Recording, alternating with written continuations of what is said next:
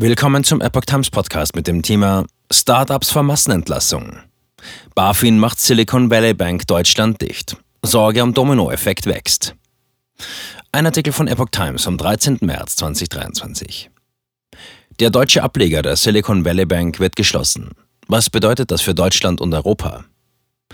Die Finanzaufsicht BaFin macht wegen der Schieflage der Silicon Valley Bank SWB die deutsche Zweigstelle des US-Instituts in Frankfurt am Main dicht. Wegen der bestehenden Gefahr für die Erfüllung der Verpflichtungen gegenüber Gläubigern erließ die BaFin ein Veräußerungs- und Zahlungsverbot gegenüber der Bank. Gleichzeitig gab sie Entwarnung, die Notlage der Silicon Valley Bank Germany Branch stellt keine Bedrohung für die Finanzstabilität dar.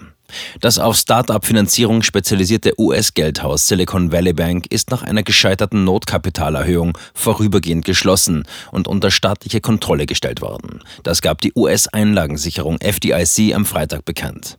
Bei der 1983 gegründeten SWB war es in den Tagen zuvor im Zuge von Liquiditätssorgen zu immensen Mittelabzügen gekommen.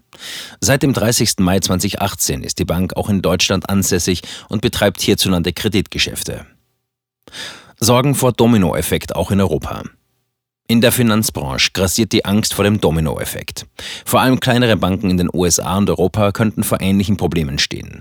Wenn Kunden das Gefühl hätten, ihr Geld sei sofort nicht mehr sicher, würden sie es im Rekordtempo abziehen, warnte Hedgefondsmanager Bill Ackman von Pershing Square.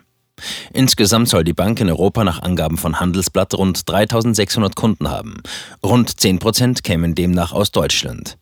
Seit 2018 verfüge sie hierzulande über eine Teilbanklizenz zur Vergabe von Krediten.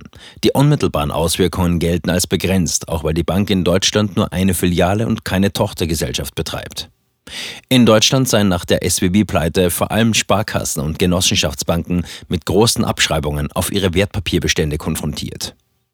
Dabei handele es sich meist um Staatsanleihen. Während das zunächst nur einen Verlust auf dem Papier bedeuten würde, wäre es jedoch dann kritisch, wenn eine Bank kurzfristig Geld aus ihren Anleihbeständen erlösen musste, so die Zeitung. In Großbritannien würden die Auswirkungen hingegen schwerer wiegen. Dort betreue der SWB-Ableger Konten von tausenden Geschäftskunden. Obwohl diese zwar durch britisches Recht bis zu einer Höhe von 85.000 Pfund, ca. 96.288 Euro, staatlich abgesichert seien, könnte eine verzögerte Auszahlung bei vielen Firmen zu akuten Liquiditätsengpässen führen. Wie geht es nun nach dem Kollaps weiter? Wie Handelsblatt aus gut informierten Kreisen erfuhr, dürfte die wahrscheinlichste Option für die SWB in den USA sein, dass sie in Teilen verkauft wird. Doch auch ein Komplettverkauf oder ein Management-Buyout seien möglich. Die Regulierer der Einlagensicherung FDIC würden demnach versuchen, bis Ende der Woche, Sonntag, eine Lösung parat zu haben. Gary Tan, Chef der wichtigen Startup-Schmiede Y Combinator, zufolge werde der Kollaps vielen Startups ihre Existenz kosten. Seiner Aussage nach seien viele Firmen nicht mehr in der Lage, ihren Mitarbeitern ihr Gehalt auszuzahlen. Es droht eine Massenentlassung, warnte er am Freitag. Die Krise der Silicon Valley Bank würde Start-ups und damit Innovationen um eine Dekade zurückwerfen. Die Silicon Valley Bank war tatsächlich einer der zentralen Finanzierer der Tech-Szene. Die überraschende Pleite hat Startups in den USA und in Europa in eine Existenzkrise gebracht. In den USA sind Guthaben nur bis 250.000 Dollar versichert. 97 Prozent der Kunden der Bank lagen indes darüber und kommen derzeit nicht an ihr Geld.